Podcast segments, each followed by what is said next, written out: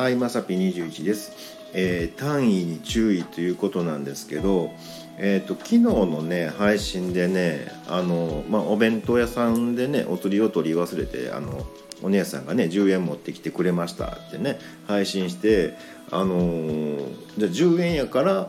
うん、またいつかあのチロルチョコでもプレゼントしようってなんとなく言ったんですけど今20円とかなんやねなんかね。なんかもう時代を感じるわとか思いました。あの、まあ、僕らも子供の頃はもうちゅ、えー、とチロルチョコイコール10円っていう単位やったんで友達がねたまにあの大きな金額を言うと「えそんなあったらチロルチョコ何個買えるやん」っていうね。10円かけるいくらっていうね計算をしてたんで1個の単位やったんですよね。うん、でなんかねえ今って今も10円なんとかこうちょっと調べようかなって思ったらヤフーの知恵袋で「昔って10円やったんですか?」みたいなのがあって「あこれあかんやつややばいやつや」みたいなねもう本当あの世代バレるみたいな感じですよ。